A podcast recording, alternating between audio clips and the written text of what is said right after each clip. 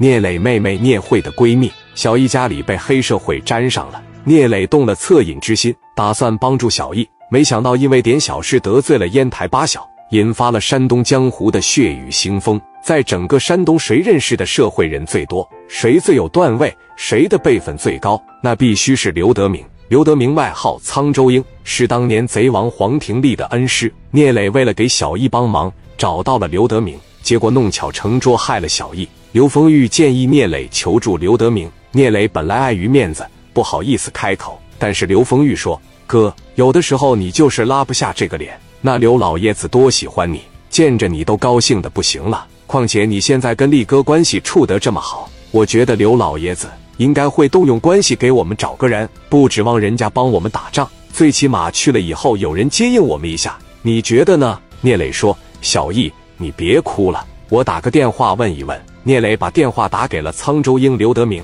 刘老哥，你好，我是青岛的聂磊呀。你好啊，这怎么给我打电话了呢？好久不见，甚是想念啊。你也不来看看我。聂磊说：“希望刘老哥不要见怪，我最近又新增了两个买卖，确实挺忙。”刘德明说：“新增了买卖，怎么不跟我说呢？怎么不让我走红毯呢？”聂磊说：“小买卖，不敢劳您大驾呀。老哥，给你打电话是有事求你了。”刘德明问。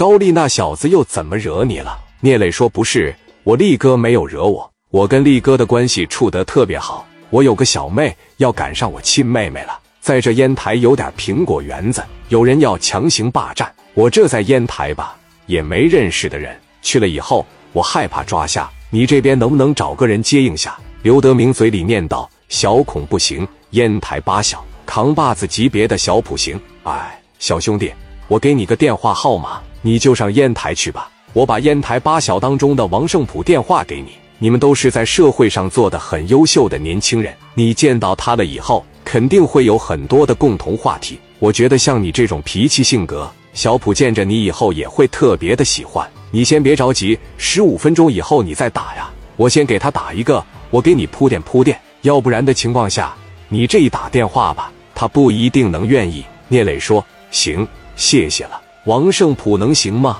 刘德明说：“你放心吧，我给你找的都是在社会上能叫得上号的，就跟你在青岛一样。以后有啥事，我的兄弟到青岛办什么事，我也得让他找你呀，就这意思。”聂磊说：“那行，你要这么说，我心里边就有把握了。那十五分钟以后，我给他打电话。”放下电话，刘德明想起了自己已经去了的徒弟黄廷利。如果黄廷利活着，也会和这些优秀的年轻人相处的很好，但是社会哪有如果呢？刘德明擦拭了一下眼睛，给烟台的王胜普打电话。王胜普在烟台绝对是牛逼，旗下生意包括酒店、夜总会、洗浴。在自己的喜乐家酒店里面，王胜普接到了刘德明打来的电话：“我是刘德明，有个小事儿，我跟你说一下子，我给你介绍个非常好的兄弟吧，青岛的聂磊。”